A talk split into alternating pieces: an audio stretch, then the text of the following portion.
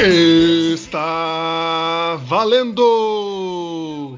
Está no ar o Beijando a Viúva, o seu podcast sobre o nosso saudoso futebol. Eu sou o João e eu tô emocionado. Eu sou o Arthur e hoje minha abertura vai ser musical, hein, galera? Bactéria, filha da puta, micróbio do caralho, empatou a atrasou o trabalho.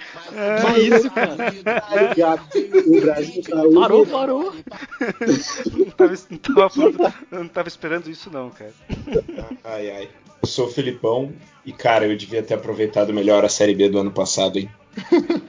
Eu sou o Vitor Albano e é totalmente surreal isso que tá rolando. Eu sou o Vitor Gabriel, o VG e. Bactéria! Que loucura.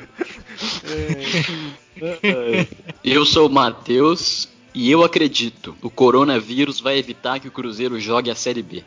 Olha aí. Otimista. Caraca. E no programa. Nem sei. E no programa de hoje nós vamos procurar aqui soluções para o nosso mundo sem futebol. Então fique com a gente.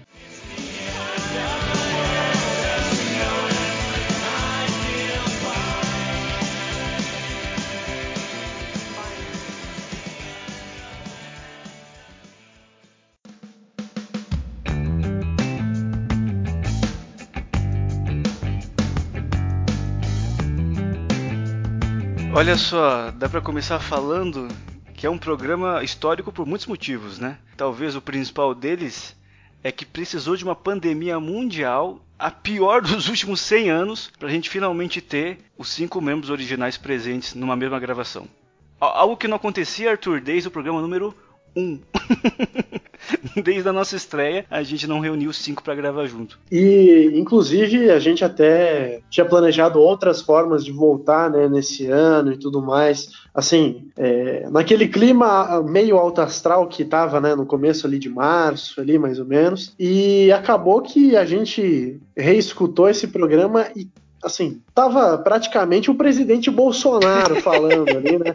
É só uma gripezinha, só mata velho. Então, assim, acho que o, o tempo foi um belo remédio para essa volta do Beijando Viúva em melhor horário possível, viu? A gente chegou a gravar alguns programas, mas a gente decidiu que não seria ideal voltar com desses programas que já estavam gravados, sabe? Voltar como se nada tivesse acontecendo, como se a gente ainda estivesse no mesmo mundo do nosso último programa. Então a gente sentou, conversou e falou: pô, vamos fazer um programa hum, é, novo, né? Vamos voltar para essa segunda temporada com algo que reflita a sociedade onde a gente está vivendo nesse momento, né? Sociedade em crise com o coronavírus aí. Então, como o João falou, nesse programa de, de retorno, a gente vai tentar buscar soluções, buscar caminhos alternativos para esse momento onde o futebol parou no mundo inteiro, menos na Bielorrússia, né? E tentar encontrar outras formas de viver o futebol, sabe? Seja através de um livro, de uma série, a gente vai descobrir ao longo do programa. Então, Vitor, nos conduza, por favor, aí a sua lista. É, comece já dando as suas indicações para a gente já meio que se situar aí no que, que vai ser a pegada Vamos. desse programa. Vamos começar diferente? Vamos só fazer um passar uma régua em como o mundo tava quando o futebol parou, porque pra mim me machucou. É, é, esqueci a palavra. Como eu quero falar que tipo foi uma coisa pessoal, pessoalmente, óbvio. Enfim, desculpe, desculpe o lápis aqui, desculpe o lápis. Desculpe o lápis aqui. É, por- porque pra mim machucou pessoalmente, porque na semana seguinte a paralisação a gente teria um Palmeiras e Corinthians, um Corinthians e Palmeiras, né, que o jogo em Itaquera, onde o Corinthians estava muito mal e o Palmeiras provavelmente ia eliminar o Corinthians. E acabou, sabe? E aí quando a gente voltar daqui, sei lá, quatro meses, três meses, dois meses, não sei. Provavelmente o Corinthians vai ganhar o jogo e vai embalar para ganhar o campeonato, sabe? Então eu sinto que tiraram algo de mim. Mas, por exemplo, para outras pessoas que torcem para clubes de Minas Gerais que estão em baixa, talvez tenha sido um alento, né? Não sei como você tá vendo isso, Matheus. Não, cara, eu tava pra te interromper porque eu ia falar exatamente isso, sabe? A ruína de uns é a alegria de outros. Porque nada me deixou mais contente do que o campeonato ser paralisado. Por mim, a gente suspende esse mineiro, não precisa. Quem que quer ver esse negócio? Sério mesmo. Eu acho que a- a- essa, essa pandemia tem que servir de uma coisa. Falando sério, falando sério, de verdade. Essa pandemia tem que servir de uma coisa. Tem que fazer a gente valorizar as coisas que realmente importam. E o Campeonato Mineiro não importa, cara. A gente não tem que ver esse negócio. Não precisa ver o Campeonato Mineiro. Ô, Vitor, se você tá decepcionado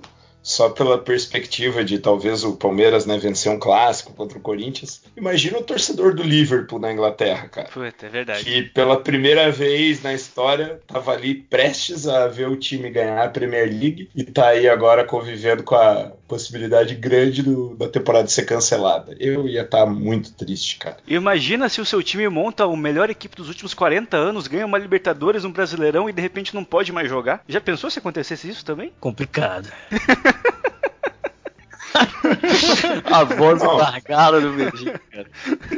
Pelo menos parou na alta, né, PG? Pelo menos, pelo menos É, pois na é, alta, né? Ao menos acabou, é, exatamente. Não, e o pior é que, que não só pelo meu time, mas como é, assim, o nosso, nosso campeonato tava começando de verdade agora, né, cara? Tipo, Libertadores, brasileiro tava batendo na porta já, então, tipo, é, é- é complicado. A gente parou tudo mesmo e sei lá quando que vai voltar ao normal, né? E você sabe quando voltar ao normal vai ser tipo assim, Flamengo 0, Cabo Friense 2, porque é o que acontece. Cara, o Gabigol saiu de craque do Campeonato Brasileiro, craque da Libertadores, pra craque de comentarista de Big Brother Brasil. Cara, isso é cruel demais, né? Não, e o pior é que o, o Filipão falou aí do, do Liverpool, né? Imagina também o, o outro lado, né? Um torcedor do time que é, era louco pra jogar no, no time de coração, foi contratado. Brigou pra cacete pra sair do time que tava, foi contratado pelo, finalmente pelo time dele, e aí o- acontece uma pandemia, que é o caso do Thiago Maia, né? O cara tava brigando há uns dois anos pra sair de lá da França, pra jogar no Flamengo, todo dia tirando foto no, no Instagram com, é, pelo Flamengo, não sei o que, aí consegue a transferência dele, pum, pandemia. Como diria um grande amigo meu, aí é foda. Bem, eu, eu, tô, eu tô feliz que, pelo menos, o, o último jogo de atualização do meu time, a gente aplicou uma, uma goleada estridente de 4 a 0 no maior rival. Pena que não adiantou nada, porque os portões já estavam fechados, então, né, whatever. Mas eu acho que de todo mundo aqui você é que tá na melhor situação, porque se o mundo acabar daqui duas semanas, você vai lembrar, pô, mas o último Atletiba foi 4 a 0 É verdade. Não tinha pensado por esse lado. E pro Arthur, o fato do Paraná jogar, não jogar, perder, não muda nada, né? Eu, tô, eu tô até gostando, na verdade, de não ter jogo do Paraná. Porque se tem é, coisa mais triste que sexta-feira de quarentena é sexta-feira fria com o Paraná jogando e perdendo pro Oeste, assim, sabe?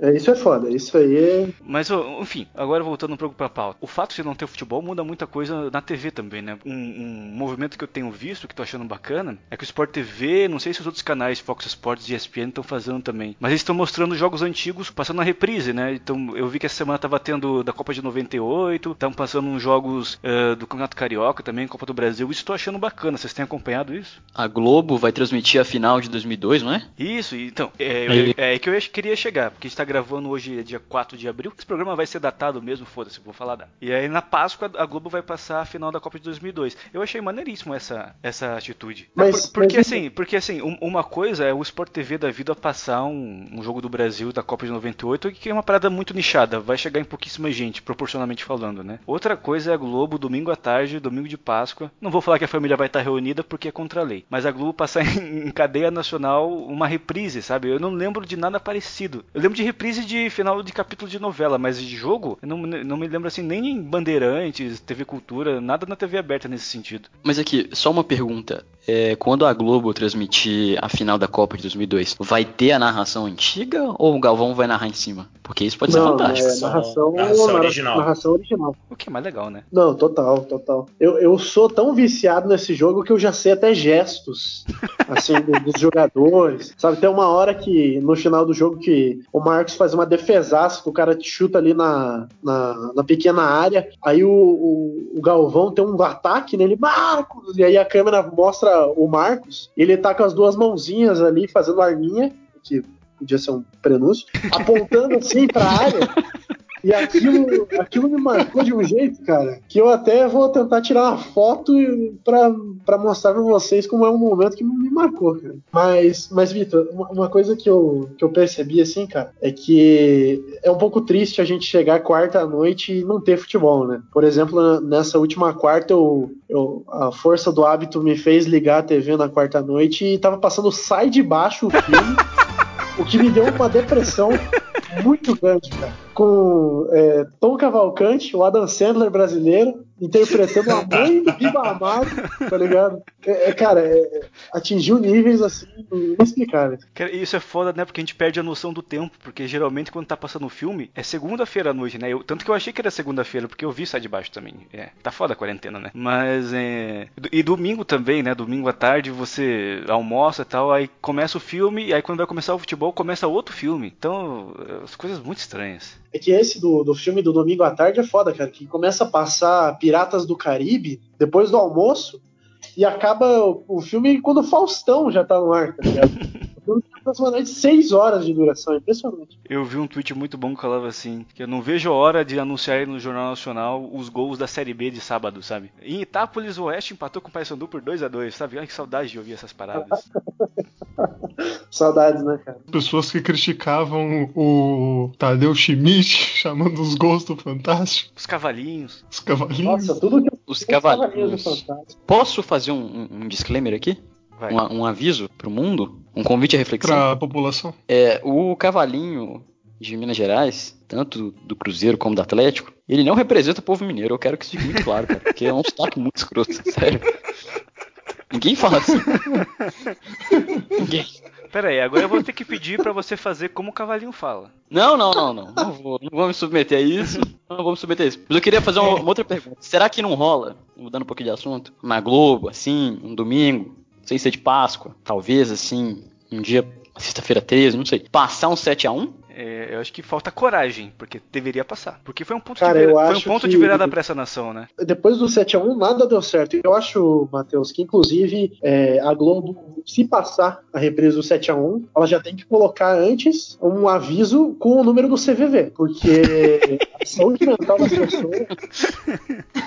Mas talvez, por outro lado, a única maneira da gente se livrar de tudo isso que está acontecendo é de passar o 7x1 de novo, porque talvez a gente tenha aberto né, uma fenda no espaço-tempo ou alguma coisa do gênero que, cara, trouxe esse tanto de desgraça para essa nação tão maravilhosa que é a nação brasileira, que a gente só Olha vai aí. conseguir fechar, cara, quando a gente assistir novamente, encarar, né, o, esse, esse enfrentar os nossos medos, esqueleto, enfrentar nossos medos, cara. Quem sabe, quem sabe é isso. Não é, sei. É a gente olhar Podemos o tentar a gente olhar o Kedira Eu tô entrando, arrepiado. É a gente olhar o Kedira entrando tabelando na área e encarar de frente, não virar o rosto. Pra falar, meu Deus, ele vai fazer mais um gol. Não, a gente olha e fala, ele vai fazer mais um gol, mas eu vou aguentar ver isso. Exatamente. É, falta um pouco isso. É os caras decidindo quem vai fazer o gol, né? O Kedira e o Tony Cross. A gente olhar. É o Galvão falar, lá vem ele de novo, a gente lá vem ele de novo também. É a gente olhar mais uma vez as lágrimas do menino, né? Que tá chorando, mas que ainda não entende muito bem o que é uma movimentação tática dentro de campo. Cara, é... é a, gente, a gente vê o close o close marcando e a câmera focando no Ronaldo, na cabine da Globo, cara. É, cara, gente... esse momento é. Cara, isso é isso genial. É uma, isso... uma das coisas mais cruéis, cara. É, isso aí. Isso aí, exatamente, cara. Muito Black Mirror isso, né, cara? Inclusive, eu acho, Felipão, que para corroborar com a sua teoria, a gente tem que fazer um melhores momentos da narração, que é durante os 90 minutos aí do 7 a 1 quase todos serem narrados pelo Galvão, que é o ápice, né? E, mas abrir um parêntese ali para mais ou menos uns 20 minutos do segundo tempo, o choro do Edmundo, que me comove também. né? é, quando estava 6 a 0 ainda, e ele não queria o X, tô o X, eu sei isso aí. eu tô ele muito triste. Ele fala assim, eu tô muito triste. É. eu acho que a gente tem que expurgar todos os demônios de uma vez só. Gente. Eu olho pro Edmundo e vejo lágrimas nos olhos do Edmundo. Dá para explicar, Edmundo? Não, não dá para explicar. Tô só triste. Porque e... o Brasil tá muito mal armado e tomando um baile dentro da nossa casa. Desculpa, eu não, eu não então, tenho condições. E valeria também colocar pelo menos um trechinho da narração do Datena. Que pouca gente sabe disso, mas o Datena narrou o 7x1 na, na Band News, se eu não me engano. O quê? Juro pra você. Que triste, né? Meu Deus o do céu. Datena narrou o 7x1. Assim. Não, pera aí. Eu vou sem... sair aqui. Eu vou... sem qualquer tipo de preparo, né? De, de carisma para narrar um jogo, mas ele estava lá, cara. Caramba, velho. O João, coloca, Fazendo um coloca, coloca, coloca, um, coloca um trechinho do Datena narrando o gol aí. E agora estamos servindo de estatística para a Alemanha também, porque não fizemos absolutamente nada. O Neuer periga morrer de pneumonia ali, porque não pegou uma bola. É um mineiraço por enquanto. Não teve o baracanaço, é o mineiraço. O Branco, quando eu respirar, você pode falar, viu, Branco? É, a nossa equipe tá. Tomara que acabe o Não, a nossa equipe não logo. tá. Chegamos ao Hexa. Estamos tomando de 6 a 0 da Alemanha. Ô Rosa, quer narrar o segundo tempo aqui? Você pode entrar e narrar. O Kleber também que tá me dando dura, pode entrar e narrar aqui que eu vou embora fácil. Mudando um pouco de assunto, mas não totalmente, queria aproveitar aí para perguntar para vocês se, se vocês já, já navegaram nessa plataforma e caso não tenham, dá aí a primeira dica, dica cultural da quarentena. Tem um site que chama é, footballia.net, é, que ele tem um baita acervo de jogos históricos. Então você pode acessar, ele é como se fosse um, um Netflix de, jo de jogos de futebol com baixo orçamento, né, obviamente. Você pode acessar, procurar pelo time e tem, cara, vários vários jogos históricos assim. Eu procurando pelo Coxa encontrei aqui, né, além da, da final de 85, tem alguns jogos Campeonato Brasileiro de 1980, 84, 88, algumas finais de, de, de campeonato históricas. Eu achei uma boa indo nessa linha, né, dos jogos históricos aí. Pode ser uma boa distração, porque eu, por exemplo, cara, né, nasci em 90, o Coxa foi campeão em 85, não vi o, o time ser campeão e nunca parei para ver, procurar e ir atrás do jogo em si, sabe? Então, acho que pode ser uma oportunidade legal para ter contato com alguns jogos históricos do seu time, da seleção e, e outros times também. É, Caramba, é- é toda a cultura do Felipão, né, cara? Eu, eu tava. Rapaz, eu entrei, eu entrei nesse site aqui, sem querer, eu achei um jogo interessante aqui. Libertadores, Flamengo e Atlético Mineiro, é, 81. Jogão. é, o, é, é o- é o jogo do, do Wright? É esse mesmo. Pô, mas o Felipão, tem que pagar? Como é que é? Interessante. Não, não, não. É só, só fazer o cadastro. Ele é assim, como eu falei, né, cara? É um baixo orçamento. Então, o- é, tem um. É bom é bom estar com um adblock bom, tem uns anúncios, umas paradas, mas é, é bem, bem tranquilo para ver. Assim, você, é só você, você sabe procurar pelo seu time. Dá para procurar por jogador também, que eu Olha achei só. legal. E então, pô, né, alguns caras que jogaram faz tempo. Eu, ne- eu nem sei se tem algum jogo. Provavelmente deve ter do Pelé, deve ter da Copa de 70, né? Mas. Não, tem- Sim, tem sim que eu. É... O Titio, esse site foi aquele que eu mandei no grupo. que- É, isso que eu ia Você perguntar. chegou a ver também? Isso que eu ia perguntar. É esse mesmo. E deve ter, assim, do, do, do, Pelé lá de 70, porque do Flamengo eu fui lá e tinha até o primeiro jogo que tinha de 70 e pouco, um Flamengo Fluminense que eu cheguei a assistir também. Então, cara, ótima dica do Filipão, esse site é maravilhoso mesmo. Caraca, muito bom, velho. É o Futebalia, F-O-O-T-B-A-L-L-I-A.net. Futebalia.net. Cara, muito boa dica, já botei aqui dos meus favoritos. Mandei um jogo, um aí pra vocês. O. Matheus, o Matheus Matheus Robô chegou. Tivemos, tivemos o primeiro espasmo. chegou o momento. Cara, É, tem uns e- jogos aqui do, do, do Pelé, porra, irados. Santos e Boca, final da Porra. Libertadores. Pô, um exercício interessante talvez seja a galera ouvir um, programas que a gente fez tipo Fita Azul, Hungria de 54, e conforme a gente for falando, a- a- procura no site, né? E vai olhando os jogos e tal. Porque É, a, tem Hungria- uns- Isso, boa ideia. Dos jogos, é. a, a Hungria mesmo, a gente fez jogo a jogo a campanha da Hungria na Copa. Provavelmente deve ter todos ali. Muito legal mesmo. Ô, Vitor, vê o esquema WM e o WW em prática, né? Exatamente. Observar as movimentações. Provavelmente vai ter a oportunidade de ver a lendária seleção da Iugoslávia em campo, né, cara? Que afinal, né?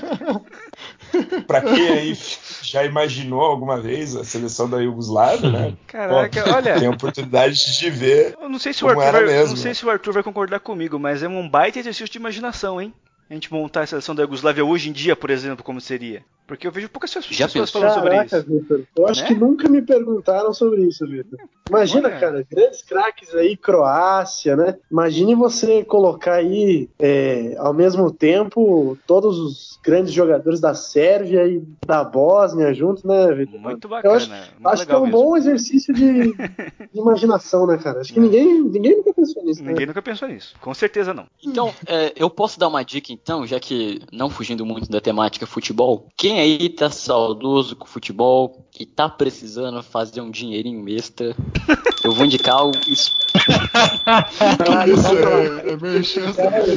eu vou indicar o, o sportsbet.io, que é um site de aposta, cara, que tá rolando aposta direto aqui no Campeonato de Futebol da Bielorrússia. Que é Tá, o único, assim, o único que tá rolando, né? É o que eu tô falando. Então, se você quer apostar em futebol hoje, você não tem opção. Você tem que apostar no futebol da Bielorrússia. E você tem duas ligas, na verdade. Você tem a Vichai Liga, que eu não sei a diferença, da Vichai Liga Dublery. São essas duas que você tem. Deve e assim, ser tem segunda aposta divisão. pagando. Deve ser, é, pode ser mesmo. É, aposta pagando 8. Então tá valendo, cara. Você tem dinheiro sobrando aí. é, não vai precisar. é, dá pra apostar. É tranquilo, os caras são bons. Tipo assim, o dinheiro cai na conta na mesma hora. O saque mínimo é 100 reais. Mas, mas é, é tranquilo de jogar. E se você tiver precisando mesmo de um dinheiro aí, dá pra apostar no PVB. Dá pra apostar em quem sai, dá pra apostar no paredão. Eu apostei na prova do líder, perdi 80 reais. Mas dá pra apostar também quem vai ganhar o Big Brother. Aí tem. Só que no Big Brother você pode apostar também no, no Sporting Bet, que é o do, do Marcelo, sabe? Que faz a, a propaganda.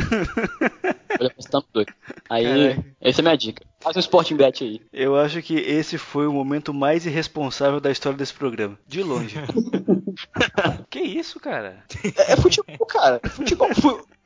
Vitor, futebol envolve dinheiro, cara. Mas é, re- é regularizado isso aí, eu vou defender o Matheus Badaró aqui. Tá na lei, tá na lei. Tá na lei. Eu, eu não deixaria algo ilegal aqui ser divulgado. Inclusive, vou fazer. Não vou fazer propaganda, mas vou recomendar aqui que tem outro. Tem um que se chama Bulldog, que é o Felipe Melo de Garoto Propaganda. Que Nossa. ele, inclusive, é, é Bulldog, porque, enfim, eles acharam no branding deles que ter um cachorro louco ia ser a parada, entendeu? E aí Cara, colocaram o Felipe Melo. Então, parabéns aí pro pessoal da assessoria aí da agência de publicidade do Bulldog aí, que é essa de aposta também. Obrigado, Arthur. Eu tô vendo aqui que dá pra apostar em League of Legends, CSGO e NFL 2020 Sims. Eu me pergunto se é um The Sims da NFL.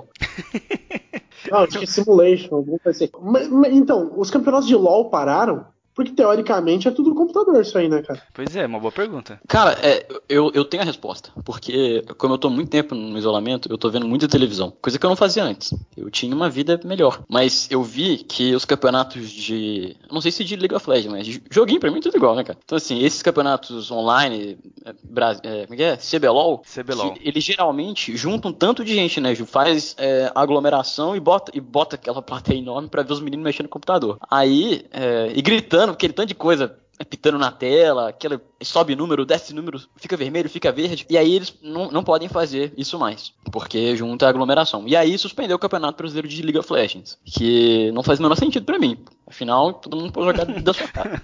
Mas alguém pensou nisso. Então tem um campeonato meio que legal rolando aí. Não sei se tá contrariando alguma norma da Confederação Brasileira de League of Legends, mas tá rolando um campeonato de LoL é, online, totalmente online, é, com jogadores profissionais, cada um jogando da sua casa. Fica aí a dica pro, pros clubes. Se um dia quiserem fazer um campeonato de FIFA, Porra, nada que- seria, seria uma alternativa interessante, né? Você bota tipo o Felipe Melo pra jogar contra o Rodriguinho. Você sabe, Titio, que na Fórmula 1 estão fazendo isso, né? O João pode até falar melhor, mas é, eu vi isso, que vão pegar os pilotos, montam tipo um display assim com o volante, com os freios e, e o acelerador, e eles vão competir no Fórmula 1 de console. E aí corre lá o, o Verstappen, que é quem deve saber jogar videogame, e ficam lá jogando como se fosse Fórmula 1. Cara, e os carros estão tão iguais hoje em dia que não muda muito do simulador porque tá acontecendo na pista. Eu falo mesmo. Exato, é isso aí. Inclusive. Porque a Fórmula 1 tem, tem se esforçar. E outra, é. Já esportes aqui. Como é que é? É. Quem se esforça é o carro? É, pô. Que isso aqui ser é equitação, cancelados. rapaz. Nossa, os fãs de Fórmula Os 1 fãs no de Fórmula Brasil. Os fãs de Fórmula 1 no Brasil nem vão me cancelar porque tem tudo mais de 50 anos e nem sabem. Eu vou É, pegar o Arthur na porra. Os caras vão vir, vir jogar caviar na gente aqui, É, pô. champanhe. Tá louco. É, Vitor, vamos. vamos. Peraí, peraí, peraí. Eu quero Porra, fazer um, um- um último adendo. Desculpa, eu quero fazer um último adendo. É porque assim, tem um debate aqui que ninguém tá percebendo e que eu quero trazer pra mesa. Porque Fórmula 1, muita gente discute se é esporte. Todo mundo fala que é competição, mas que não é esporte. Porque supostamente piloto não é atleta. E aí tem um outro cenário que é o, são os esports, né? Que é os meninos jogando CBLOL. E aí todo mundo fala, não, não pode ser esports, porque jogar videogame não é ser atleta, então também não é esporte. E agora, a Fórmula 1 como um esports é menos esporte ainda? Tipo, é uma outra categoria de não esporte? Caraca, isso foi muito complexo, cara. Caramba, Fica- foi longe, hein? Eu, eu me senti ofendido, mas foi longe. Não, porque pensa aí, tipo, agora a gente tem os caras que já competiam em uma coisa que se duvidava que era um esporte, estão jogando online. Isso pode ser um esporte, tipo uma coisa. Fica a reflexão aí, o convite à reflexão pro nosso ouvinte. Bom, o que eu posso falar é, Arthur, segue o baile aí, cara. Eu tenho que pensar, realmente. É, vamos, Vitor, vamos fazer um, dar um corte aqui e na volta a gente. Vamos tomar uma água, baixar os Um ânimos. belo corte. Vamos agora para a palavra dos nossos patrocinadores e na volta a gente vai comentar sobre é, séries e filmes de futebol que a gente está vendo aí, que a gente indica para vocês. Beleza, galera? Ah, vamos faturar Agora e já, vo- já voltamos. Agora Entra o comercial do, do Marco Luque cantando Sportbet aí. Nossa, eu odeio, cara. Nossa senhora, isso aí é Assistindo o daquilo, né? NBA é uma merda, cara. Meu Deus Arthur, céu. Arthur, você, você pode imitar pra gente isso, cara? Imita pra gente um- o, o Marcelo falando. Quem você quiser. O Marco Luque. Luiz Carlos tá, tá Júnior. maluco? Luiz Carlos Júnior é o meu, meu favorito. Pera aí, não entendi o que vocês estão me propondo. Fazer uma propaganda com o Luiz Carlos Júnior falando, Arthur. Ah, do tá. Sporting Bet. Fala galera! Aqui do Sport TV, o canal campeão. Você que tá ligado aqui nas nossas reprises. Já pensou em apostar, perder dinheiro de maneira legalizada? É isso mesmo, galera.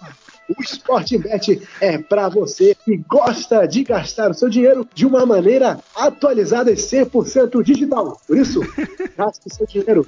Perca muito, porque agora o Sport TV sem transmissão ao vivo não é mais o canal campeão.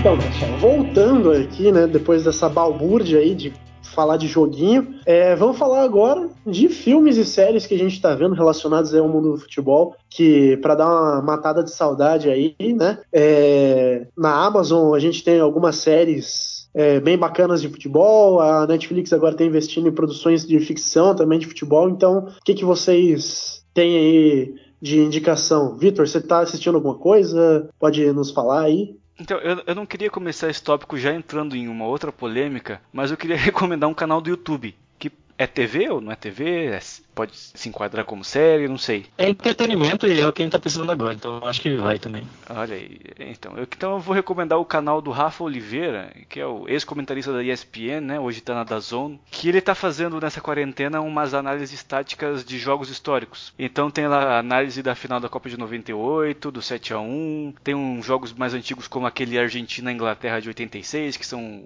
o gol de, de mão do Maradona, tem Brasil e França 2006, enfim, tem bastante coisa legal. Ele tá postando, acho que todo dia tá postando uma análise diferente. E é legal pra gente que gosta, né, de ver jogos antigos assim. E aí observar um- uma lupa tática, né, sobre, sobre esses confrontos. E, cara, são vídeos de 10, 15 minutos assim, é bem didático, bem rápido de você assistir. E já tem vários ali, dá, pra fazer uma maratona boa. Minha Ele, recomendação ele é usa imagens dos jogos? Não, ele usa um campo tático, sabe aquele lá que tem os jogadorzinhos assim, daí ele mostra a movimentação e tal. Sim. Pô, melhor ainda que aí você pode ah, assistir lá, ou então assistir o jogo no site que o Filipão deu a dica e depois ir lá assistir a parte tática do, do jogo, né? Exatamente, exatamente. Filipão, tem dica de audiovisual? Tenho sim, tenho sim, Vitor. É, eu comecei a assistir, não terminei ainda, mas, então não posso fazer uma análise aprofundada, mas eu comecei a assistir a série Tudo ou Nada, né, que em inglês original é All or Nothing, tá na Amazon e tem a- a temporada mais recente é sobre a campanha da Copa América do Brasil do ano passado, né? É, e eles acompanharam todo, todo o processo, desde a convocação, o- os treinos na, na Granja Comari, os amistosos, explora bastante a, a lesão do Neymar e as polêmicas que ele estava envolvido. Eu achei bem, assim, não, como eu falei, não terminei de, de assistir ainda, mas até o pedaço que eu vi, eu achei que eles fizeram uma, conseguiram mostrar os bastidores de uma forma bem, bem interessante, assim, sabe? Não, não ficou aquela sei lá, aquela passação de pano pro que estava acontecendo com o Neymar, ou tentar, Uhum. de alguma forma, tirar o foco disso, sabe? Os caras exploraram bem que era de fato o momento que estava que tava rolando, né? Tipo, começou a- antes de começar a Copa, Neymar envolvido numa possível né, acusação ali de, de estupro e aí se machuca, enfim, foi achei que explorou bem legal essa toda essa questão. Vale vale o empenho de assistir aí, com certeza. Dessa série Tudo ou Nada, eu tava pensando em ver a temporada do Manchester City, que acho que foi aquela temporada que teve. Dois, da temporada passada, né? Que teve os confrontos contra o Liverpool no- Muito boa. na Liga dos Campeões. Muito acho que o boa. Jo- o João, você viu também, né? Foi você que me indicou. Vi, vi.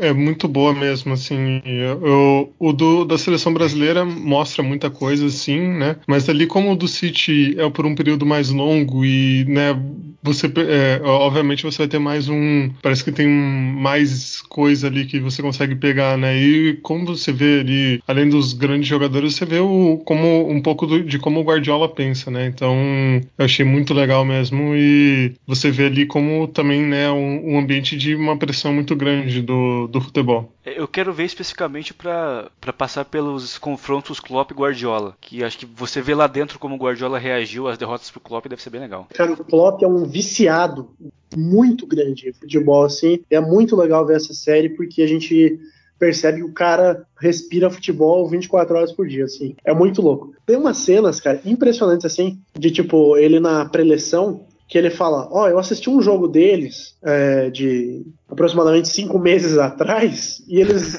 às vezes, eles fazem isso aqui. Então já vamos estar preparado caso eles mudem essa tática aqui, tá ligado? Tipo, o cara é inacreditável, assim. É, E também quero reiterar a dica do Felipão: essa série do All or Nothing do Brasil é muito legal também. É, assim, eu acho que eles conseguiram dar uma boa dramatizada e tal no, no esquema que tava no Brasil, porque a gente sabia que o Brasil ia ganhar essa porra dessa Copa América aí, né? Tava bem fácil. Só que ele, eu acho que eles conseguem dar, é, passar as informações de um jeito que é, dramatiza um pouco ali, sabe? Tipo, às vezes é, mostra que o Brasil talvez não pudesse ganhar, sabe? Tipo, um- uma pressão a mais contra a Argentina, umas coisas assim, são bem legais de ver, assim. Usando a palavra da moda, é uma série com storytelling. Sim, sim, o storytelling deles é muito bom. Tem narração de grandes locutores do rádio brasileiro aí. E, cara, é muito boa. Só que eu vou fazer uma desrecomendação aqui, Eita. seguindo essa linha de séries futebolísticas, uma recomendação e uma desrecomendação. Primeiro, eu vou desrecomendar a série Até o Fim, Flamengo campeão da Libertadores. Muito chata. A Globo não teve acesso a nada praticamente do- dos bastidores, assim. Tipo, cara, os melhores momentos da, da série são com o Rodinei. Então você calcula qual, qual é o ápice. né? Achei bem chatinho assim, eu acho que não, O, VG, deu muito boa. quer, quer uma réplica aí, cara? Não, não, é assim, é, realmente concordo, acho- que o Arthur deve estar certo, porque é, não é, é, Eu falo como torcedor, eu gostei, né? Mas só que quem não é torcedor não, não, não, não, não agrega muita coisa, não, sabe? Porque é diferente do comentário como até o fim, né? Que é uma visão é, de fora e, e tentando resumir aquilo dali pra todo mundo, né? É um documentário mesmo. Agora o até o fim não, é, parece algo bem é, pra torcida e é isso aí, sabe? O Badaró, tem alguma recomendação de audiovisual? Peraí, deixa, deixa eu Ah, fazer perdão, outra perdão, desculpa, desculpa, desculpa, desculpa. É, recentemente a Netflix aí tem lançado um monte de coisa em relação ao futebol, de ficção e tal, mas tudo é mediano, tudo é meia boca. É, essa série do Tevez é fraca demais, meu Deus do céu, dava vergonha algumas vezes, assim. E eles lançaram também uma série dos Barra Bravas, que não sei se, assim, o primeiro episódio não me convenceu muito, mas eu vou continuar assistindo com certeza. Agora, a Netflix é, já lançou o Juventus, Prima Esquadra, é, a série tá do Boca e tal. Só que, cara, eles têm uma série que supera todas essas que a gente falou, que é Sunderland até o fim. Supera todas no sentido bom da palavra. Porque é uma série que você vê que eles tinham um objetivo no começo, que era a, a reestruturação do Sunderland, né? E, tipo, eles contam toda a história da, da comunidade, de como a igreja é, um, é uma parte fundamental também para o time e tudo mais. Cara, é muito legal. Só que o melhor de tudo é que eles começam a temporada falando que o Sunderland ia voltar a ser grande e no final os caras caem, entendeu? Isso que é muito bom. Assim, você vê que assim, lá pelo meio, assim, você vê que o time tá começando a cair e a série toma um rumo muito bom, assim. Então, é, infelizmente, pro Sunderland,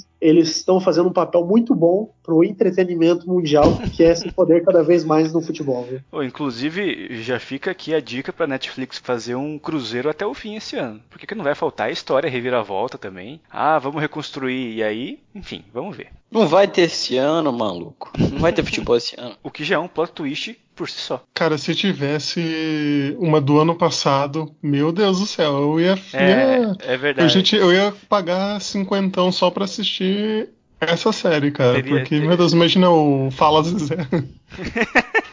Vocês são sádicos, cara. Sádicos. Ter- Teria que ter sido a temporada do ano passado, né? Seria a mesma estrutura narrativa. VG, você tem alguma? Eu tenho sim, eu quero, quero falar um filme também que tem na Amazon. É, é, tem material muito, tem materiais muito bons lá na, na Amazon relacionado ao futebol. E o filme que eu quero é, dar dica aqui é que eu posso começar com um resumo dele, que é uma cientista maluca, um clone do Zico e uma grande confusão, que é uma aventura do Zico.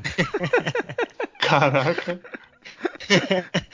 Caraca, Não, é, é sacanagem. só não tava esperando. o que eu quero mesmo, o que eu quero mesmo é um documentário que fala fala sobre o Gerard, que é o se chama não esse daí no caso não é como o, o Tudo ou Nada que fizeram uma versão o título aqui Brasil. Ah, esse documentário não tem uma versão traduzida que é o Make Us Dream, que seria o Faça nos Sonhar, que conta a história basicamente do Gerard no como profissional, né, como jogador. E é legal, cara, que a estrutura dele é, pega desde dele criança e aí conta um pouco da história do Liverpool ali e é, é, é legal porque a história dos dois meio que se interligam, né? Meio que tá é, se confundem de alguma de certa forma, porque o, o Gerrard foi, é, basicamente jogou no, no, no Liverpool a carreira inteira, né? Só foi sair um pouco antes de, de se aposentar já. E é muito legal por causa disso. Você aprende um pouco da história do Liverpool lá. É, você vê uma história de um jogador, assim, muito foda. Inclusive, ele, ele me fez é, com que eu acompanhasse um pouquinho mais de perto o Liverpool por causa da carreira dele, né? Um- eu achava ele um puta de um jogador. E aí a história é meio que isso, sabe? Vai pegando a história dele, mostrando esse peso que ele teve é, como jogador de, de ser o ídolo do clube e ser o clube que ele torcia, né?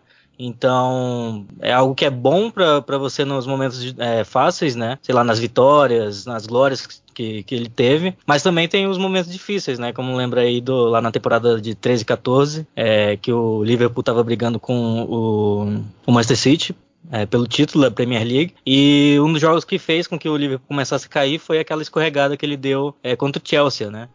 E como isso ficou marcado pra ele também, como foi, foi doído pra ele. Então é bem legal é isso, que pega a trajetória dele todo no Liverpool, é, ele, ele começando como profissional, por que, que ele era torcedor do Liverpool, mora- mostra os anos de, de glória lá do Liverpool nos anos 80, com seis títulos é, é, nacionais que teve. Então a- também a, a a briga do Liverpool com, com o Manchester United, tudo isso, cara. Então é, é muito legal isso, sabe? E é, o documentário tem uma hora e quarenta, mais ou menos, uma hora e cinquenta, e vai até o final da carreira dele, quando ele sai do Liverpool e vai pro, pro LA. O LA Galaxy, né? Los Angeles. Isso, é. Isso. É muito bom esse, esse documentário. Eu assisti o. E, e tem, assim, além desse momento do que o VG falou de 13 e 14, fala, né, da relação que ele. que a família dele tem com a tragédia de Hillsborough, que um primo dele, se eu não estou enganado, morreu, né? E como isso, né, marcou muito ali com. Né, eles já eram identificados com o Liverpool né, desde antes, mas ele ali aquilo também marcou muito. E, e também quando ele recebeu a proposta para jogar no. Acho que no Chelsea, se eu não estou enganado, né? Com, com o Mourinho. E, e aí toda aquela pressão, toda aquela coisa, e, e realmente, fora né, toda a identificação ali, ele falando de todas as superações é, é muito legal, assim, de um, de um baita jogador. Acho que é é um documentário muito indicado também pra quem gosta do Gerrard do Liverpool, mas também pra quem quer entender o futebol inglês moderno, né? Porque eu acho que o Gerrard é um cara que consegue traduzir muito essa transição, né, que começa na tragédia de Hillsborough, como o João falou, e termina aí com, né, passa pela rivalidade Liverpool e Manchester United e termina com, né, os mecenatos aí Manchester City e tal, e o Gerrard é um personagem que passa por tudo isso, então acho que é legal olhar por essa ótica também. Entre essas séries de documentários de grandes jogadores e tudo mais, tem uma série no. Tem uma série não. Tem um documentário no Amazon que se chama Resiliência, de um jogador tão aleatório que eu não me dei o trabalho de ver, apesar de ser de futebol, que é de Rafinha Alcântara. Quem vai ver um documentário de Rafinha Alcântara? Vai tomar no cu. Não é possível. É tipo fazer um documentário sobre o Egídio, né? Cara, eu assistiria muito mais amarradão o, Edu- o do Egídio do que o do Rafinha Alcântara, tá ligado? Porra, velho. É maluco. Então, para fechar, enfim, o, a nossa sessão recomendações futebolísticas audiovisuais, eu tenho também o- um documentário sobre o Bob Robson, que eu não conhecia, não sabia da história dele, e que foi um, um treinador que, né, inglês, que começou de baixo e tal, treinou na Inglaterra, se marcou treinando né, no final da carreira no Newcastle, que ele era um, um grande torcedor, mas ele treinou Barcelona, Porto, a seleção da Inglaterra, ele treinou nas Copas de 86 e 90, se não estou enganado. Inclusive, é, tem imagens de- do jogo contra a Argentina que são muito boas, assim, da- deles, né, decepcionados com a mão de Deus e toda aquela coisa que aconteceu. Um treinador muito, muito icônico, assim, pelo estilo, todo mundo com muito respeito por ele. Ele acabou falecendo de, de câncer um- uns anos atrás, mas que, que é uma figura, assim, que né, parece meio aleatório assim pra gente, né, que não, não acompanha tanto assim, provavelmente não é muito, muito conhecido na Inglaterra, mas fora assim, não- nunca tinha ouvido muito falar, mas é, é muito legal a história, como, como ele conseguiu ter um estilo diferente assim como treinador e e tem muita imagem também de, de bastidores ali que, né, o, por exemplo, o Mourinho falando, não lembro agora se o, se o, o Ronaldo fala também, então, né, foram treinados por ele, o Mourinho era tradutor dele quando ele, quando ele treinava o Barcelona, então é, é muito curioso, assim, tem, né, como esse cara que é meio aleatório, mas que une tanta gente, assim, do futebol. Muito legal. É, vamos seguir então, Arthur, vamos pra onde? Livro? Tu tem indicação de. Alguém tem indicação de livro aqui? Senão a gente vai pra indicação de livro e ninguém tem indicação de livro. eu tenho. Eu tenho, eu tenho, eu tenho. Eu tenho, eu eu tenho. Porra, Olha aí, então, ó. Posso- caralho, posso começar aqui, já porra, hein? Caralho. Então, galera, vamos dar um intervalinho aqui e na volta a gente indica livros pra vocês. Pra terminar no alto. Terminar hashtag. Hash- Hashtag Mentsan.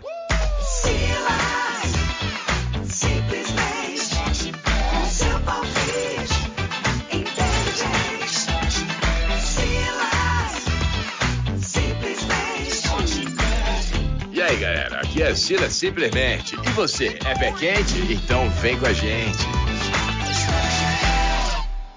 Eu tô sentindo que o meu vai ser igual a de três pessoas aqui, cara. Queria indicar um livro, cara, que é antigo. Eu não sei se é de 2015, 2016, mas é uma biografia. É a biografia do grande craque Alec. Alguém, alguém ia indicar esse livro aqui? Não. Cara, Não. não, mas eu indicaria porque é muito bom. Que bom, cara. Porque é, é um livro que eu super recomendo, cara. O, Arthur, você já leu o livro? Já li, cara, mas eu tenho opiniões que eu não vou tecer aqui, não. Ih, rapaz. Ih, mas vamos lá. O que, que eu acho que é um livro excelente, cara? Eu gosto muito de, de biografia. Eu acho que ajuda a gente a ter uma perspectiva muito bacana, assim. É, do, né, do trabalho das pessoas, mas de quem tá por trás. E o Alex é, é um ídolo pra mim, cara. Imagino que seja também pro, pro Felipão. Pro Tio eu não sei. Não, o Alex não teve uma carreira tão incrível no Ah, Palmeiras. não, não teve, né, seu idiota? Não teve, só ganhou uma Libertadores só. Eu sei, pô. mas mas é, eu acho que a gente não tem ideia assim do, do fenômeno que foi o, o, o, o Alex é, na Turquia, cara. É inacreditável assim, o que ele foi pro, pro Fenerbahçe. E, enfim, o livro né, começa a trajetória dele desde moleque, crescendo no futebol, mostra a importância da família dele. Mas o talvez o mais bacana do livro seja mostrar assim que existe um lado B no futebol, sabe? Existe é, interesse de empresário, existe interesse da própria CBF. é, ele bate muito na tecla da não convocação dele para a seleção e ele vai meio que associando o livro a determinados períodos é, do esporte, né? da- das Olimpíadas de Sydney. Tem muita coisa bacana e tem um não sei, cara. Eu acho, eu acho legal a gente poder ver a trajetória de um jogador e saber que aquilo ali é, é um raio que, que, que caiu em algum lugar e não cai em- o tempo todo, sabe? Um jogador que deu certo, mas que muitos não dão. A história do Alex é a história de um cara que deu certo na medida do possível, mas que poderia não ter dado. E é, é- e é, é interessante. Acho que quando eu li o livro me botou pra pensar bastante, sabe? Sobre é, o sonho dos moleques jogando, fu- é, jogando futebol, é, o drama emocional por trás. Pra quem gosta de biografia, não é uma leitura que todo mundo gosta, porque Geralmente é uma outra pessoa escrevendo, né? Não é uma autobiografia, mas é muito bacana. Porra, a minha vontade é sair daqui e ler esse livro já, cara. Que o Alex, pra mim, é um, é um cara, pelo que ele fez dentro e muito pelo que ele fez fora de campo também. Que bom que o livro aborda essas duas, esses dois lados. É muito legal, cara. É, é, e o Alex, ele parece um cara um pouco frustrado, sabe? Na, né, na obra dele. Ele não é um cara que se destaca, sabe? Eu fico imaginando se, por exemplo, é uma biografia do. Vamos pegar aqui, o Felipe Melo. Eu acho que é um cara que às vezes ele destacar os pontos positivos da carreira e, assim, mostrar o melhor que ele teve. E na biografia do Alex, ele é um cara extremamente verdadeiro, sabe? Coloca é, crises na carreira dele, momentos ruins, sem papas na língua pra falar sobre isso. É muito bacana. Quem, quem tiver interesse, procure, leia, é muito legal. Essa é a minha dica. Quem quer indicar agora? Posso, posso seguir a corrente aí, pessoal? É, Felipão, Felipão, Eu- desculpa, desculpa te interromper, ma- mas é manda só um off aqui. Existe um Beijando a Viúva que a gente planejou fazer ano passado, que era a biografia do Alex, no qual eu entrevistei Carlinhos Neves, o preparador físico que foi da seleção, e o Levir Coupe. E o Levir Coupe achou que eu estava zoando com a cara dele. E aí eu, eu fiz a pergunta assim: qual posição você colocaria o Alex? Ele, posição? Tava estreando? tá ligado? tipo. Velhão boomer, tá ligado? Meu Deus.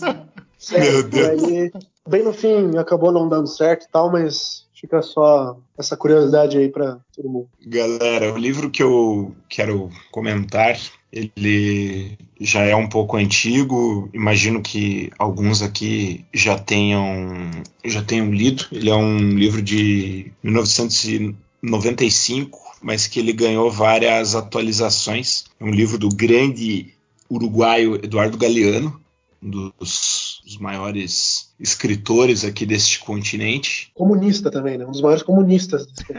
Ah, isso, né? Esse termo comunista, né? Hoje o comunismo tá muito mal frequentado, né, cara? Tem João Dória hoje é comunista, aí, aí já perdeu, né? Não se fazem mais comunistas como antigamente, mas vamos né, General mantendo- Mourão. General Mourão, só. É, quem mais? Janaína Pascoal. O comunismo já foi melhor frequentado.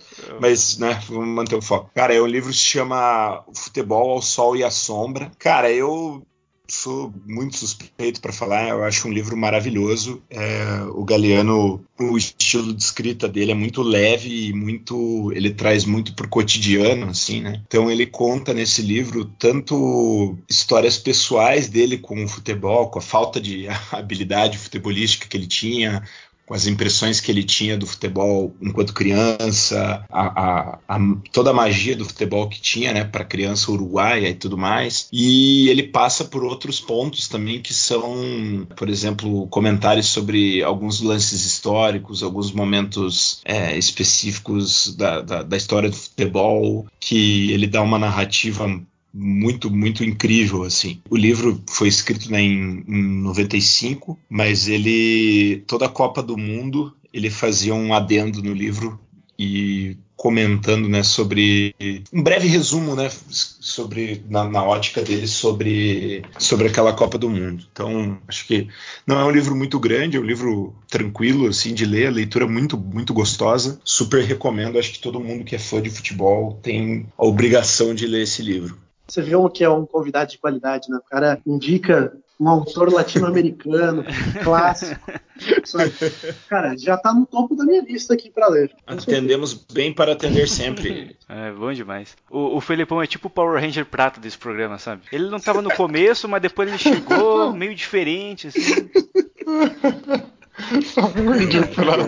Que honra. Ó, eu tenho dois livros pra indicar aqui, são livros que eu li recentemente e são livros focados na Europa. Vou, eu vou mudar de continente aqui, tá, Felipão? O, o primeiro chama 11 Cidades, é de um cara chamado Axel Torres, que ele é um jornalista espanhol. E ele é da região de Barcelona ali, uma cidade chamada Sabadell, se eu não me engano. E as 11 cidades que ele, que ele conta, que, que são o título do livro, né, são 11 cidades onde, onde ele viveu 11 histórias diferentes, seja como torcedor, como jornalista ou como pessoa normal, assim. Então tem histórias dele cobrindo o final de Eurocopa, cobrindo o final de Copa do Mundo, e também tem história dele viajando para Londres para ver um jogo de um time da terceira divisão, assim, sabe? Então, cada capítulo é uma abordagem muito pessoal e onde ele faz uma análise análise do futebol como como expressão cultural muitas vezes assim. Então, pra gente que gosta de, né, de sair das quatro linhas do campo e enxergar o futebol é como ele é de fato, né, como essa expressão cultural que ele pontua muito bem durante o livro todo, é um livro muito gostoso de ler. Pra quem gosta de jornalismo também, pra quem é estudante ou já é jornalista formado, é muito legal também ver os bastidores da cobertura jornalística em tempos de grandes eventos assim, né? O cara é espanhol, então todos os grandes eventos que aconteciam na, na Europa, ele estava lá participando, né, no centro de imprensa, nos estádios, e tem muita história legal sobre sobre, sobre isso no, no, no livro. Eu vou destacar aqui um, um dos capítulos que é daí ao lado torcedor dele falando, né? Que é quando ele vai assistir um jogo do time dele, que é o Sabadell, onde ele nasceu. Que imagina, você torcer por um time pequeno da região de Barcelona, sabe? Todos os seus amigos, todos os seus conhecidos torcem por um gigante mundial e você tá torcendo ali por um time é, de, da terceira divisão espanhola, no caso. E aí tem um capítulo que ele conta é, como ele fez para ir num jogo com o pai dele, que era o jogo onde o Sabadell ia disputar o acesso para a primeira divisão ou para a segunda divisão, acho que para a primeira, na verdade. Um jogo contra um Las Palmas da vida, assim, não vou me lembrar o, o time que eles estavam enfrentando, mas ele, ele contando os detalhes do jogo, ele a visão dele da arquibancada, é, é muito legal, é muito legal, é um toque muito romântico quase. É, então foi uma experiência muito grata lendo assim, é, tem na Amazon para quem quiser comprar, tem tanto o e-book quanto o livro físico, né? E quem tem o Kingdom Unlimited tá de graça lá, é uma leitura bem gostosa, bem rápida, são 300 páginas, né?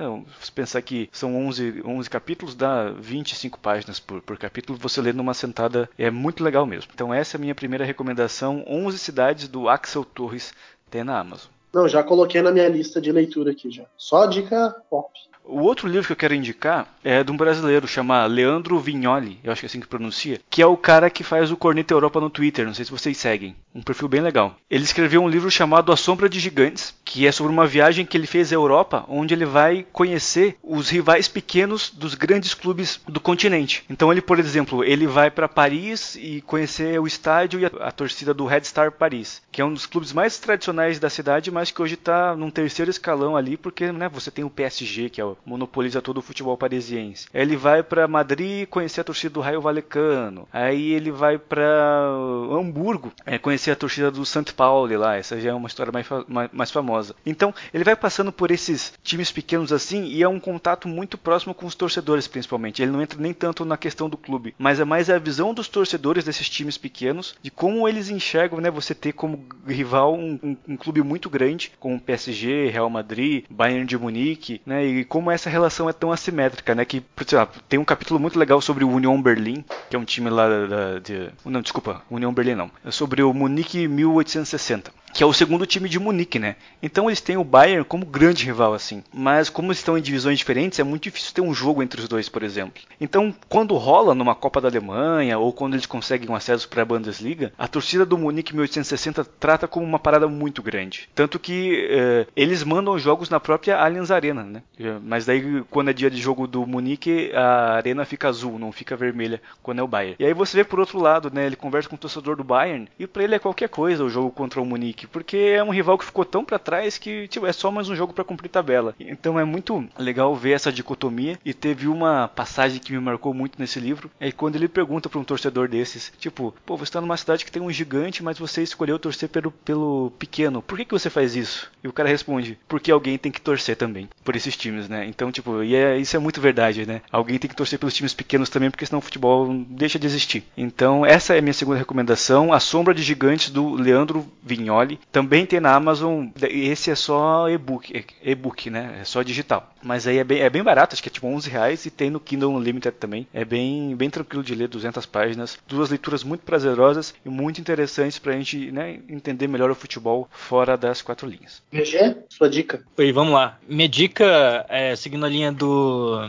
do que o Filipão falou mais cedo lá sobre Uh, o Guardiola, né? No caso, ele falou sobre o Manchester City. E como livro, eu queria indicar o Guardiola Confidencial, que é um livro que eu também não terminei de ler ainda, mas é muito bom. Que não fala, na verdade, do Pepe no, no City ainda, mas do Guardiola na transição, quando ele saiu do, do, do Barcelona e foi treinar o Bayern de Munique. E aí o, o autor, o Marty Perarnal, que ele é de Barcelona, acompanhou toda a revolução que o, que o Pep fez com o Barça e teve a autorização do, do próprio Pepe para que ele tivesse junto com ele nos bastidores do, do, do Bayern. E ter o contato com aquilo dali para poder depois ah, escrever, né? O, o que aconteceu e tal. Como que foi é, essa etapa do, do- de transição do Pepe que ele acompanhou por uma temporada. Então é bem legal você saber um pouco dos bastidores de, e ver é, como que é o Pepe trabalhando, como que é o pensamento dele, essa obsessão dele que ele tem pro- por- pela perfeição, sabe? De, de querer o time perfeito e, e- e etc. Então é um livro é, bem acessível, a editora Grande Área que publicou. É, já teve duas edições já, inclusive a segunda que foi a que eu comprei agora. É uma edição belíssima, assim, capa dura, a pintura na lateral, tipo, é muito, muito bem feito, é um cuidado muito legal que, que a editora Grande Área tem. E eu sei que ah, ele fez depois do City também, então quem tiver interessado é muito legal de, de procurar por aí. Eu tenho muita vontade de ler esse livro, principalmente porque trata do momento dele no Bayern, né? Que pra mim é, o- é o momento que o Guardiola tem que se afirmar de verdade, né? Que ele tem que tirar Uhum. aquela aquela imagem de que é uma sensação que deu certo num grande clube, mas que agora ele vai, ele vai ter que mostrar que ele é bom também em outro lugar, né? Então eu acho que essa questão, deve- não sei se o livro aborda isso, mas essa questão psicológica deve, deve ter pesado muito pra ele. Sim. ele não- sim, não foi um trabalho tão bom quanto como a gente esperava dele, mas ele saiu de lá pra fazer um puta trabalho no City. Então, pô, é um livro que eu quero muito ler por causa disso, pra entender como a mente dele funcionou nesse momento de virada, assim. Total, isso, isso é muito legal de poder acompanhar, sabe? Porque foi justamente na primeira temporada que ele teve lá. Então, bem no comecinho mesmo, é, chega a falar sobre essa procura que teve, né, pelo Guardiola, assim, que ele que, que souberam que ele não, não treinaria mais o Barcelona e todo o desgaste que ele tava com o clube já depois de quatro anos é, espetaculares lá. Então, é, foi bem legal ver, ver essa disputa aí do porquê que ele escolheu o Bayern e, ver os bastidores. Isso daí eu, tô achando sensacional de ler, sabe? E a minha segunda dica, eu também tenho uma, uma outra aqui. Essa daqui é voltada pro, pros torcedores do Flamengo. É, acabou de sair, acabou de sair é, agora em, em maio, se não me engano. Não, é março. Acabou de sair agora em março. já tô avançando no tempo. É. Acabou de sair agora em março, que é uma é um livro chamado Vencemos Juntos, que é basicamente, cara, um almanac do Flamengo do ano passado. É meio que um livro pro, PVC, sabe? É, ele pega aqui é, todos os jogos, é, faz as estatísticas do, do- dos jogadores, do time, é, pega uma ficha técnica, é, pega todos os 76 jogos e mostra o resumo da partida, tem uns relatos do- dos torcedores, tem fotos, tem, cara, é um material muito rico, assim, sabe? E também é muito bem trabalhado. É, esse eu não comprei ainda, mas é uma dica que eu dou aí também para quem, quem tiver nesse momento de quarentena e queira se deleitar mais- novamente com, com, com o ano passado do Flamengo, já que não tá podendo assistir agora, acho que podia procurar esse livro e, e- e dar uma conferida. Show de bola. Quem que falta? Arthur? João? Então, a minha recomendação de livro é um clássico, que é o Estrela Solitária, que é a biografia do, do Garrincha, feita pelo Rui Castro, um,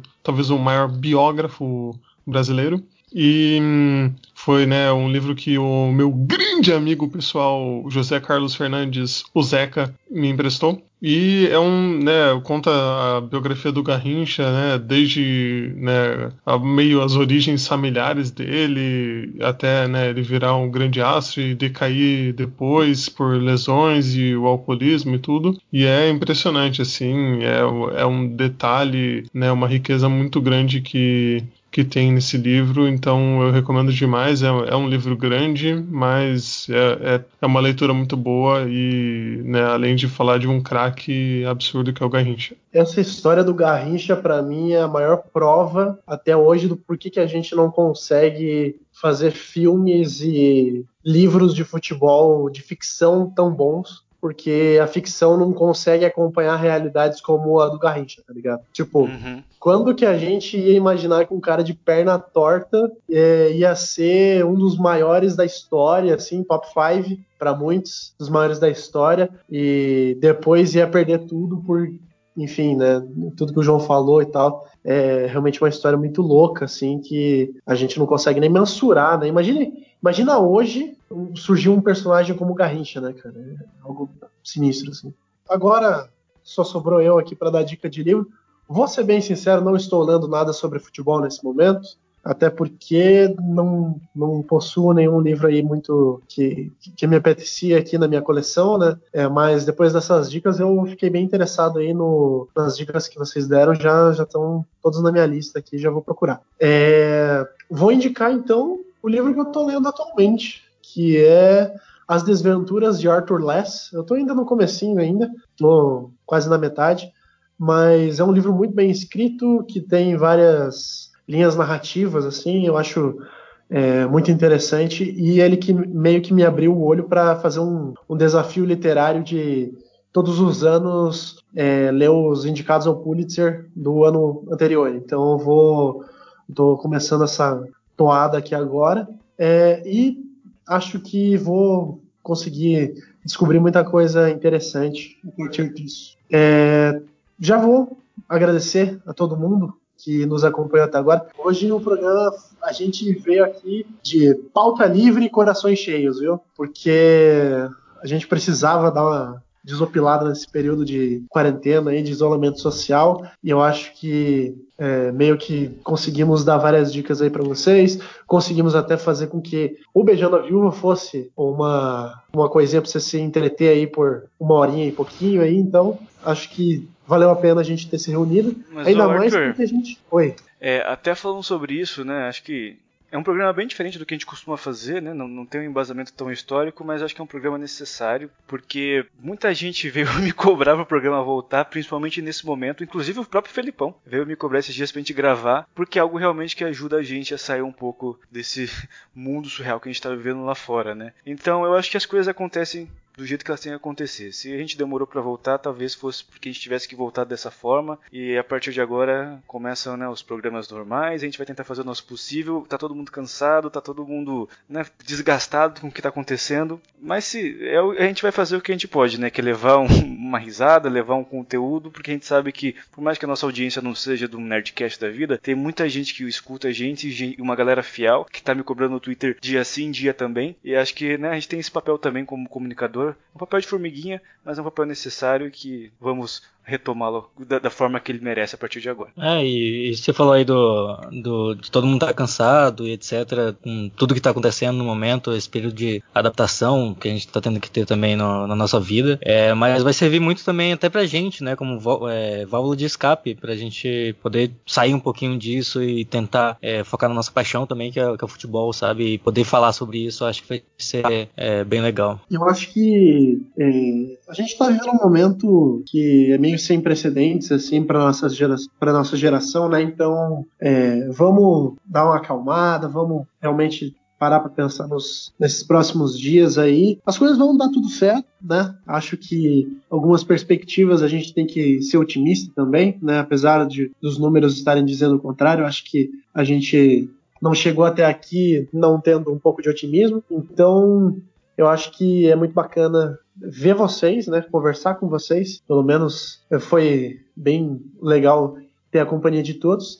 E, historicamente, nesse programa de volta aqui, é, ter os cinco membros originais e o nosso membro mais ilustre, que é o Felipão, que sempre está conosco. Então, foi muito bacana a gente ter isso. E tomara que se repita isso muitas vezes ao longo do ano, não só para o primeiro programa, que a gente consiga mais noites como essa, mais gravações legais como essa. A gente, pelo menos não sei vocês que estão ouvindo, mas a gente que está gravando, a gente deu muita risada que se divertiu nesse tempo que estivemos juntos. É, Só antes da gente terminar, deixar um agradecimento à audiência, que eu vou dar uma informação aqui que eu não contei pra ninguém. Mas ontem fui verificar o nosso servidor, estatísticas e tal, e 50% dos nossos números totais, veja, desde fevereiro do ano passado, 50% das nossas reproduções aconteceram esse ano, mesmo sem programa novo, mesmo com o feed parado. Uhum. Então isso quer dizer que tá correndo a boca pequena, tem muita gente ouvindo, reouvindo, e pô, isso quando eu vi me deu uma energia muito muito importante assim para essa retomada. Então, não tem nem palavras para agradecer a galera que tá ajudando a divulgar, que tá ouvindo. Isso foi bem legal mesmo. Cara, muito legal ouvir isso, assim, principalmente porque a gente tá chegando em muita gente fora do núcleo, né, Vitor? Antes, quando a gente gravava pros nossos amigos, assim, era um negócio que a gente até falava, ah, não, mas isso aí tá, né, 20 pessoas vão ouvir, sei lá. E agora ver esse pessoal que tá chegando, a- né, sem divulgação e tudo mais, é, a gente fica bem, bem feliz com isso.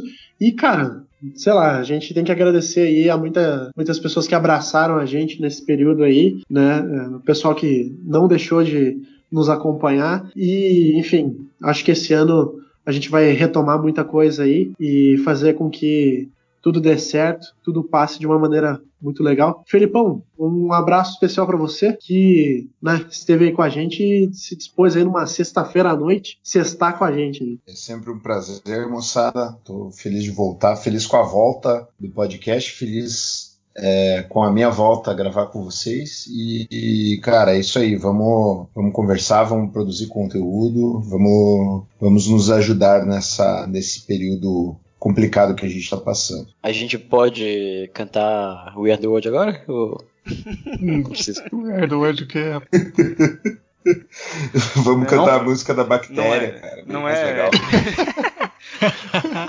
Bom, pessoal, então, mais uma vez, obrigado para você que ouviu a gente até agora e até a próxima quinzena, que vai sair. Vai sair.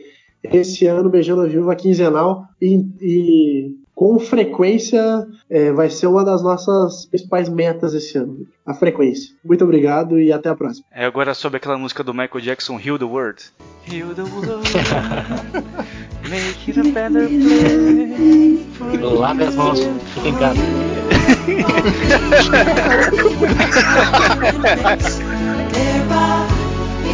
There